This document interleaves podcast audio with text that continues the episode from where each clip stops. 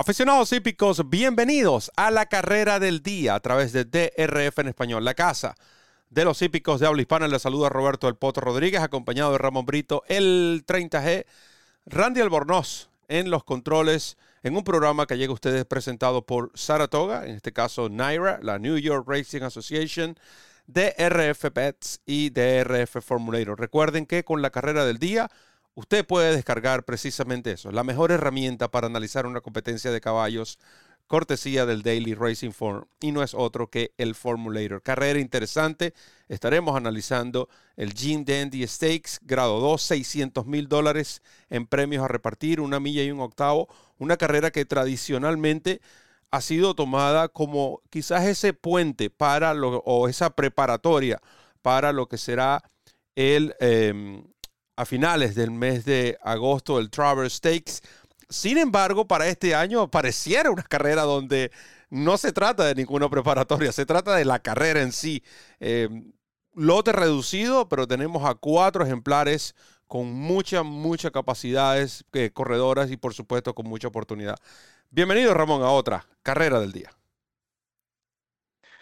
Gracias Roberto, un abrazo, un abrazo para Randy, un abrazo a todos los amigos que nos sintonizan en la carrera del día en nuestro idioma a través de la plataforma de YouTube de DRF en español, la casa de los hípicos de habla hispana, nuestra casa, su casa. De nuestra parte, bienvenidos a este nuevo episodio de la carrera del día.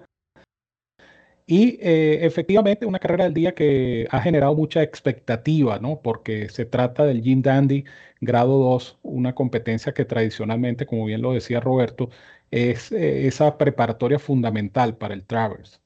Aunque este pareciera un Travers por adelantado, eh, esta carrera sin duda alguna va a ser también un termómetro para medir las posibilidades de estos ejemplares a futuro. Carrera bien interesante, por supuesto, esperando que disfruten y saquen provecho de este análisis. No olviden que la carrera del día trae consigo la descarga totalmente gratuita del Formulator, el programa de carreras interactivo más cómodo, más práctico y más efectivo del mercado, una cortesía de la autoridad del hipismo en Norteamérica, el Daily Racing Form. Hablando precisamente del Formulator, quedan pocos días de esta tremenda promoción que tienen DRF Bets y DRF Formulator, donde tú puedes duplicar tu primer depósito de 250 dólares al abrir tu cuenta en DRF Bets utilizando el código promocional DRF Español. DRF Español.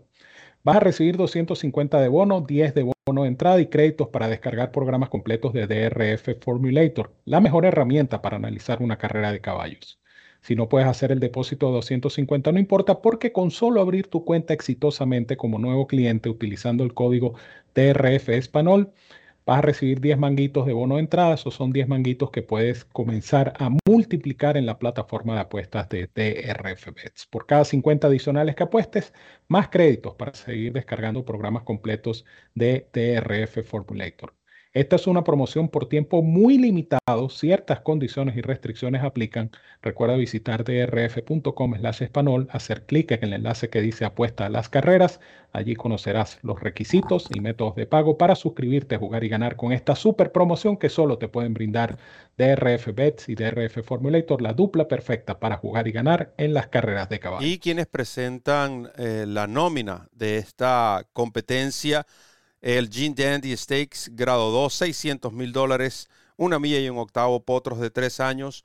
No será de la partida el número uno. Ese ejemplar está doble inscrito. Western River está inscrito, doble inscrito tanto en el Curling Stakes como en el Gene Dandy. Sus conexiones han decidido correr el Curling Stakes. Esa es la información que manejamos hasta el momento de grabar esta, eh, este programa para ustedes, este análisis del Gene Dandy.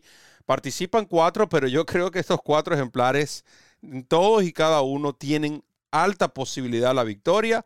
Escuchemos entonces qué tiene Ramón Brito para nosotros en esta competencia. Cuatro ejemplares eh, de los más destacados de esta generación de tres años. Eh, está, por supuesto, Epicenter, a quien, a quien vamos a ver precisamente en, esta, en este video que ofrece el DRF Formulator en su última presentación a la fecha, el Preakness Stakes, donde llegó segundo detrás de eh, su rival del Travers Early Voting. Mi selección va a ser precisamente el pupilo de Asmussen porque eh, yo pienso que este es un caballo versátil, él lo ha demostrado. En un principio se esperaba que este fuese un caballo velocista nato. Y resulta que le han buscado la vuelta desde que corrió aquella vez el Louisiana Derby, corriéndolo de menos a más, y el caballo ha respondido de igual manera. Segundo en el Kentucky Derby, en una carrera que, como ustedes saben, se, se disputó en un tren de carrera totalmente absurdo. Y su última presentación a la fecha es esta que estamos viendo en pantalla, donde en, algún momento de la carrera él quedó incluso en el último lugar, eh, corriendo siempre por dentro de este caballo Epicenter con la monta de su jinete habitual Joel Rosario. Quizá eh, este Epicenter que vimos en el Preakness, eh, este caballo a lo mejor tenía encima ese esfuerzo que había hecho 14 días antes en el Kentucky Derby cosa o situación que no se va a presentar en este caso porque, repito, este caballo no corre desde el 21 de mayo, es decir, hace dos meses y una semana. Aquí estamos apreciando cómo Epicenter viene descontando terreno por dentro, mientras que ya Early Boring tiene la carrera en sus manos, eh, pasando antes de la curva final. Rosario descontó terreno por dentro. Yo creo que la conducción que le dio Rosario Epicenter ese día fue muy buena porque eh, aprovechó cada milímetro eh, que pudo aprovechar por la parte interior. Sin embargo, yo pienso, repito, que la diferencia puede haber estado en, esa, en ese esfuerzo previo, ese esfuerzo de 14 días atrás en el Kentucky Derby. Ahora es un caballo descansado, es un caballo consistente para mí, mm, posiblemente el más consistente hasta esta fecha de la generación de tres años en Norteamérica. Y yo pienso que la diferencia la va a marcar el descanso. La diferencia la va a marcar, por una parte, esa, ese alivio en cuanto a la rigurosidad del ejercicio y por otra parte, el, el, hecho de ser un caballo versátil. El planteamiento de carrera aquí va a ser fundamental porque obviamente son cuatro caballos y estas carreras de cuatro ejemplares se deciden es más por estrategia que por otra cosa. Epicenter, me imagino, va a salir a, la saga de Early Voting, que para mí debe ser el caballo que marque los parciales eh, y, el, y haga el gasto de la carrera. Y de allí en adelante, pues todo dependerá de cómo se desarrolle la prueba, cómo los jinetes puedan tomar las mejores decisiones. Yo creo que al final Epicenter eh, se va a imponer. Hay que elegir uno solo. Reconozco que la carrera es sumamente pareja con estos cuatro participantes, pero me voy a quedar con Epicenter, el número dos. Epicenter, el número dos para Ramón Brito, el 30G. El número tres es Tony Port. El 4, Early Voting, ganador del Preakness State, al cual vimos hace poco, eh, aprovechando el Formulator. Ah, derrotando a Epicenter y, y cediendo terreno. Early Boring recorrió mucho más terreno que el mismo Epicenter, con todo y eso Epicenter no pudo derrotarlo. Y el ejemplar Zanden, otro que viene descansado. En descargo de Epicenter, eh, estoy de acuerdo con Ramón, un caballo que solía correr en velocidad, solíamos ver en velocidad. Y Steven Asmussen tiene 21% de efectividad cuando los ejemplares llegan o regresan después de 61, es decir, de dos meses, más de dos meses, hasta seis meses sin correr. Y tiene 43% de efectividad con Rosario desde el 2021 en Saratoga. Esto es una, una, yunta que eh, se formó, podemos decir, alrededor de esa fecha, después de aquella polémica a Breeders' Cup y el cambio de monta y todo lo que ocurrió. Yo me voy a quedar con Zenden. Ah, eh, yo voy a mantener que Zenden eh, sigue siendo el mejor potro de esta generación. Lamentablemente, el caballo, las veces que ha tenido que enfrentar a Epicenter, sobre todo la primera vez que lo enfrentó en aquel eh, Recent Star, el caballo eh, se levantó en la partida, se, dio mucho con todo y eso, finalizó tercero a un cuerpo. Sin embargo, lo que Zenden hizo en una milla y un octavo, y lo vamos a ver aprovechando el formulator. Vamos a tratar de eh, adelantar un poco y ver esos eh, metros decisivos del Bluegrass en el hipódromo de Killen em, cuando este ejemplar ganó esa ah, competencia. Definitivamente fue todo un espectáculo eh, la atropellada de Zenden. Es cierto, Epicenter debería ser el caballo que tome la, la delantera. Yo no estoy seguro si Joel Rosario va a caer en, en, estar siguiendo Early Boring, reconociendo que Early Boring es también entrenado por Shaq Brown, el mismo preparador de Sandon. Además, Early Boring es un caballo que al que yo pienso no debes dejar ir en la delantera. Cualquiera de estos dos ejemplares, bien sea Epicenter o, o el caballo Early Voting, si tú les permites a ellos correr con comodidad, hacer parciales cómodos, créeme, va a ser muy difícil que los alcance a cualquiera de estos dos. Ahora, si estos dos entran en una posible lucha, cuando vemos cuando Sandon se venía abriendo paso por la recta final, en la recta final del hipódromo de Quinta en Carrera, que transmitimos, por cierto, para ustedes en DRF en español. Observen la, la atropellada de este ejemplar, simplemente eh, descomunal, este hijo de Upstart, que será conducido de nuevo por Flavian Pratt. Es cierto, el caballo no corre desde el 7 de mayo, pero Shaq Brown tiene 24% con los últimos 274 ejemplares que vienen a la reaparecida en este mismo de condiciones, ¿no? Más de dos meses, menos de seis meses eh, sin correr. Sandon necesita de pace.